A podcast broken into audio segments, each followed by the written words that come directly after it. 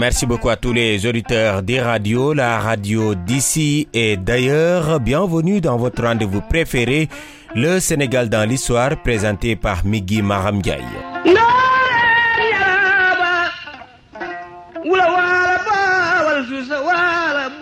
Dans ce deuxième numéro de la semaine, le Sénégal dans l'histoire ressuscite Omar Blondin Diop. Il a marqué les événements de mai 1968. Brillant étudiant, il fut également un brillant révolutionnaire. Sa vie passe par le canal du militantisme.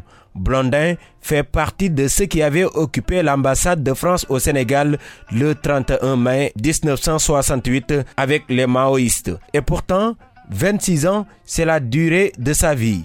Une vie courte et surtout mouvementée. Pape Alunsar, il était une fois Omar Blondin Diop, l'intellectuel révolutionnaire. Omar Blondin, c'était l'aîné de notre famille. Voilà, et puis c'était un militant inclassable. L'homme est né en 1946 au Niger, mais c'est à Paris qu'il fait ses études secondaires et universitaires. Très tôt, Omar Blondin Diop s'intéresse à la politique. D'abord dans le cinéma, il devient un personnage du cinéaste français Jean-Luc Godard. Dans ce film, il incarne le rôle d'un militant maoïste à côté de Pierre Leto et Dan Wiamzemski.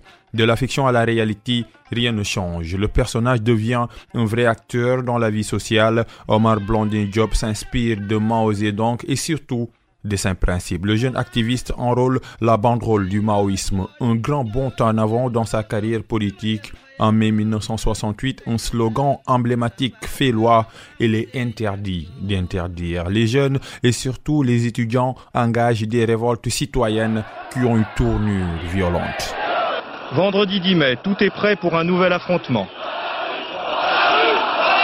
Au soir commence la première nuit des barricades. Un mouvement social qui commence en France pour se répandre dans le monde entier. À cette époque, le jeune étudiantin Omar Blondin Diop se fait exclure de la France, mais il déloge son combat au Sénégal. Les maoïstes lancent un assaut à l'ambassade de France au Sénégal le 31 mai 1968 avec Omar, ses frères, mais aussi Landing, Savani et autres partisans du communisme. Omar Blondin se démarque de la politique de Léopold Sédar Senghor, non pas par les mots, mais aussi par l'action. La contestation devient violente. Les locaux du ministère des Travaux publics et le Centre culturel français sont incendiés le 15 janvier 1971.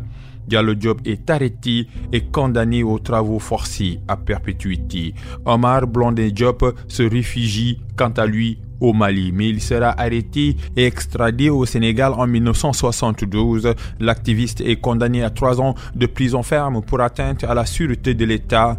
Omar Blondin Diop va finir sa vie dans le culte de basse-fosse de la prison de l'île de Gori dans la nuit du 10 au 11 mai 1973.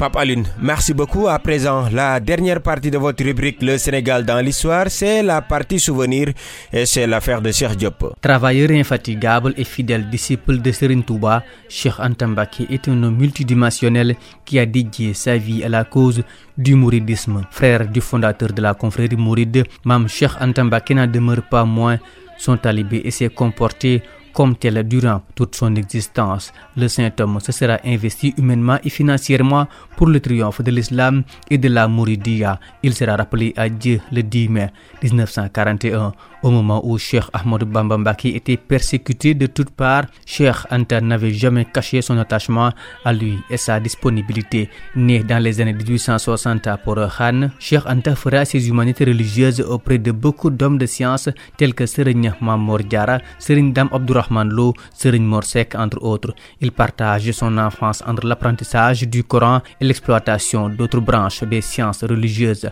Mais c'est auprès de son frère, Cheikh Ahmed Bambambaki, qu'il parachute sa formation, laquelle déteindra sur sa personnalité une fois devenu grand. C'est pourquoi il jouera un rôle important, celui de trait d'union entre Cheikh Ahmed Bamba et les Mourides lorsque celui-ci était en résidence surveillée.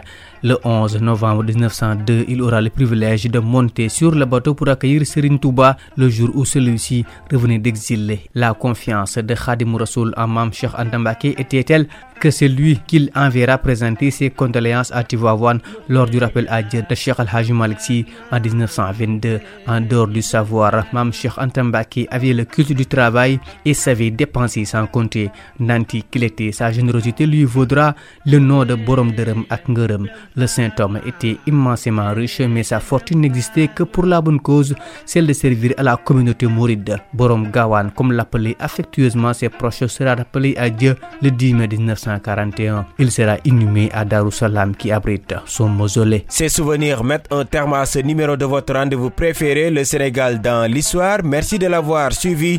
Migi Mahamdia était devant ce micro pour la présentation à la partie technique Serigne Saludem.